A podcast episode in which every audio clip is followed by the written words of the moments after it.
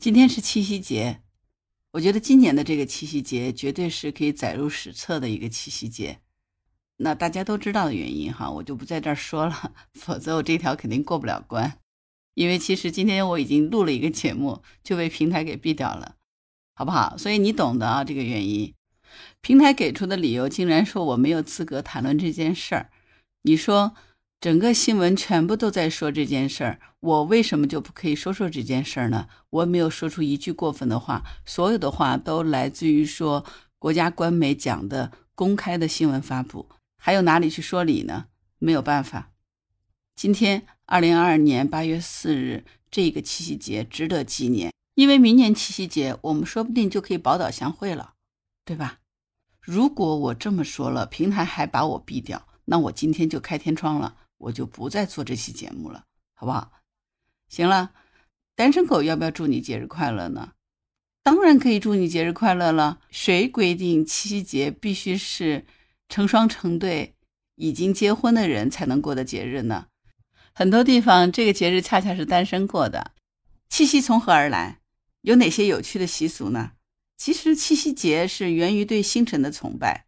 我们国家自汉魏以来，七夕的时间是固定在农历七月初七的。这是一个以女性为主体的、以乞巧为主要习俗的民俗节日。所以，明白吗，各位？如果我们是女性，管你单身与否，这都是咱们可以过的一个节日。因为这个节日的主要习俗是乞巧，那是什么呢？它起源于中国古人对星辰的崇拜。这个和咱们古代古人用星辰判断时令和农时有关的，最迟在西周的时候就已经有了对织女星的崇拜了。织女星属于天琴座，是北方夜空中的第二亮星，所以古人很早就能够将织女星作为季节变化的标志。和属于天鹰座的牵牛星，其亮度呢仅次于织女星，这两颗星是隔着银河相望的。随着时间的流逝呢，织女星和牵牛星逐渐被拟人化了。最迟在秦朝的初年，关于牛郎织女的传说就已经广泛流传了。但在当时，七夕还只是一个民间婚嫁的禁忌日。到了西汉中期的时候，这个内涵就发生变化了，它就由一个凶时恶日转变为良辰吉日。西汉以后，七夕就变成一个好日子了。这个节日的时间，其实原来我们并不是一直固定在七月初七的。在汉代以前，七夕的日期大约是在七月初一，不像现在我们是固定在了农历的七月初七。是东汉以后，七夕的时间点才逐渐固定了，并且形成了女子乞巧、拜祭织女、讲述牛郎和织女的传说、吃巧果等节令习俗。七夕有许多不同的名字。七夕还称为乞巧节、女儿节、七姐诞、七娘会等等，它的主题就经历了星辰的祭祀啊、幸福祈求、俗世的静巧、爱情美满等等历史变化。所以，这绝对是单身狗一定要过的一个节日。甚至于说，我觉得咱们姐姐妹妹可以约起来了，这感觉就是一个女性的节日。女性乞巧祈福是七夕节最为普遍的一个习俗了。乞巧就是女孩子们一次集体性的民俗教育。在古代的时候，乞巧的方式有很多，比如说穿针乞巧，女孩子们要在月光下面织五色丝线，哈，要五种颜色的丝线，穿过七孔针或者五孔针、九孔针，谁能够迅速的全部穿过，谁就得巧，这就寓意着将来能够成为巧手女。谁要是穿得慢呢，谁就是输巧。另外还有什么投针验巧啊、喜珠应巧、众生得巧等等乞巧方式。清代诗人吴曼云曾经有一首诗就写道：“穿线年年约比邻，更将渔巧试真神。谁家独见龙缩影，绣出鸳鸯不渡人。”那除了乞巧之外，还有哪些民俗呢？七夕其实有一些地方的习俗是很有趣的。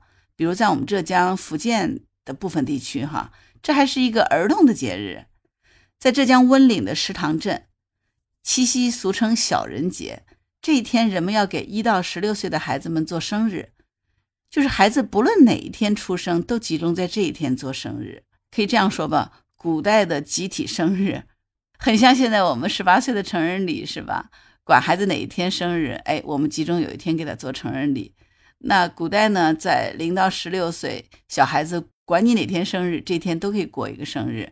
哎，想想古代人还是挺幸福的吧？在浙江食堂的小孩子，一年至少可以正大光明过两个生日，一个是自己的生日，一个就是七月初七这天同时过生日。七夕还有一个晒书和晒衣服的习俗，东汉的时候就有这样的一个习俗了。七月初七这天，我们要晒经书，还要晒衣服。我估计这个节日肯定是江南地区过得比较频繁，因为。我们前面都是梅雨季嘛，梅雨季每天都下雨啊，阴哒哒的天气，所以七月初七有太阳，那就赶快晒一晒呗，避免这个经书发霉啊，也避免衣服发霉。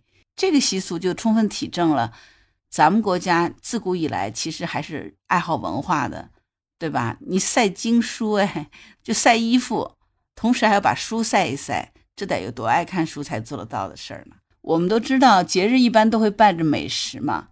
那作为七夕节，会有哪些美食呢？比较传统的饮食里头就是巧果。北宋的时候，孟元老写的《东京梦华录》，东京其实可不是现在那个对岸那个国家的东京啊，那个时候东京指的是汴梁啊。梦华录是不是很熟？对呀，在前段时间热播的刘美人演的那个电视剧，是不是就这个名字？在这个《东京梦华录》里面就写的有七月七夕，又以油面糖蜜造为笑眼，谓之为果实。福建的龙岩那个地方，七夕节人们要制作一种食物，叫做玛瑙。玛瑙的主料就是糯米、花生和芝麻。每年七月初七前几天，父母必须制作或者购买玛瑙给女儿，代表婚姻幸福、人财两旺。我没吃过，我下次去看一看。这个到底是啥东西哈？七夕节是中国的情人节吗？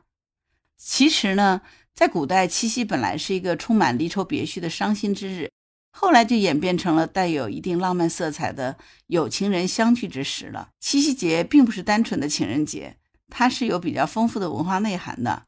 自古以来，更像是中国女性的一个节日，也是一个保佑孩子成长的节日。所以七夕节，你看它并不只是一个情人节那么简单哦，几乎是全民的节日了。